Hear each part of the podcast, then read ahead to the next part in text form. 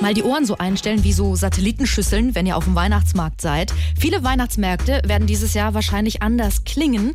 Die müssen nämlich GEMA-freie Musik nehmen. Grund ist, dass die GEMA ihre Berechnungsmethode geändert hat und die Weihnachtsmarktbetreiber deutlich mehr bezahlen müssen als in den letzten Jahren. So, die sind also auf GEMA-freie Musik umgestiegen. Unser Dauerpraktikant hätte da noch eine andere Idee. Ich stehe hier bei Kienzle, unserem Dauerpraktikanten. Hallo. Kienzle, du behauptest, eine Lösung gefunden zu haben für das GEMA-Problem auf Weihnachtsmärkten. So ist es. Ich habe jetzt eine Woche Praktikum in der Musikredaktion gemacht und deshalb kenne ich mich jetzt bestens mit dem Thema aus. Die haben dich doch dort rausgeschmissen. Das tut doch nichts zur Sache. Wie willst du denn jetzt Weihnachtslieder auf dem Weihnachtsmarkt spielen, ohne GEMA-Gebühren bezahlen zu müssen? Ah, Das ist doch logisch. Als erstes lässt man den Text weg. Daran könnten die von der GEMA das Lied ja ganz leicht erkennen. Aha, und die Melodie?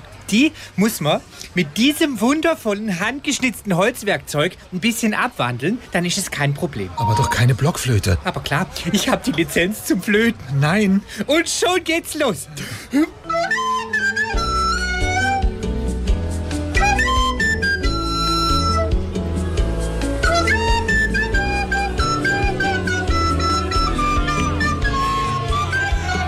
Das ist ja furchtbar. Ja, furchtbar besinnlich, gell? Oder hier.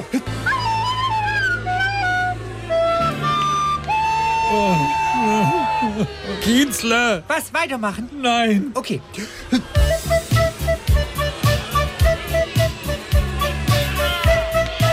Nee.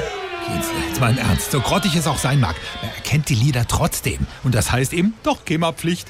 Ah. Hast du das jetzt kapiert? Ja, dann muss ich die Weihnachtslieder Ja? mit der Triangel spielen. Oh nee. Guck, das ist O Tannenbaum. Brillant.